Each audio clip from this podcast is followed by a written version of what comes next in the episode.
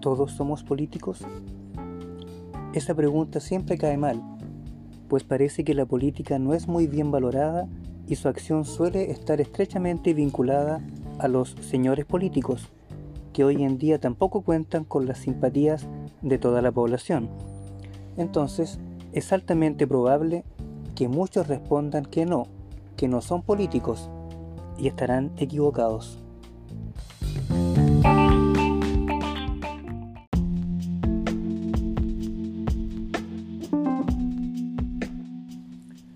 Ya hemos comentado que necesitamos una sociedad humana para convertirnos en seres humanos, valga la redundancia, pues nuestra naturaleza social debe desarrollarse en ese ambiente, donde deberemos manifestar nuestros valores, los cuales afectarán a los demás. Todo ese campo de acción está regulado por la moral y es estudiado por la ética, eso ya lo habíamos dicho. Ahora el asunto es preguntarnos qué relación existe entre ese mundo valórico y la realidad social en la que nos desenvolvemos, es decir, qué relación existe entre ética y política.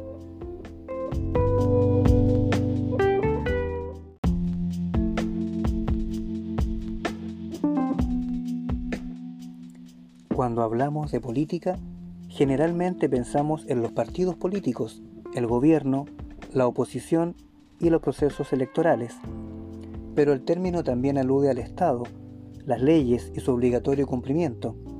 Y no debemos olvidar, por otra parte, que también involucra a los derechos humanos, a la pretensión de justicia que acompaña a las leyes y a la legitimidad que requiere el gobierno.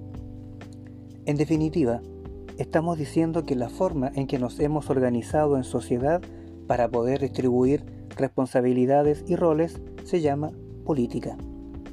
Pues bien, la rama de la filosofía que analiza reflexivamente las instituciones y los argumentos que fundamentan la política, la distribución del poder y el actuar de los sujetos políticos se denomina filosofía política.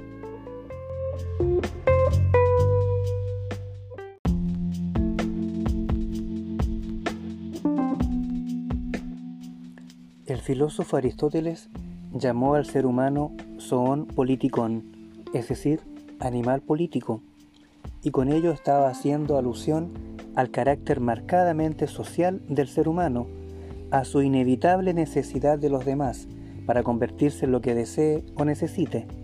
Es decir, no podemos negar nuestra actual naturaleza social, que en este caso tiene que ver con la vinculación extrema que tenemos con los demás, y por lo tanto, con la forma en que todos somos responsables de la sociedad que estamos creando con nuestras acciones cotidianas.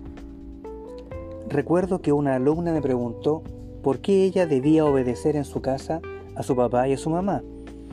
Un compañero tomó la palabra y le dijo, porque ellos pagan las deudas y te mantienen. Me pareció acertado eso, pues apunta a un tema central de la filosofía política, la distribución del poder. Les dije a mis alumnos que quizás en sus familias ese modelo pudiese dar alguna explicación, pero ¿y en el caso de la sala de clases? ¿Qué los lleva a obedecer a un profesor? Parece que yo no les pago ninguna deuda ni los alimento.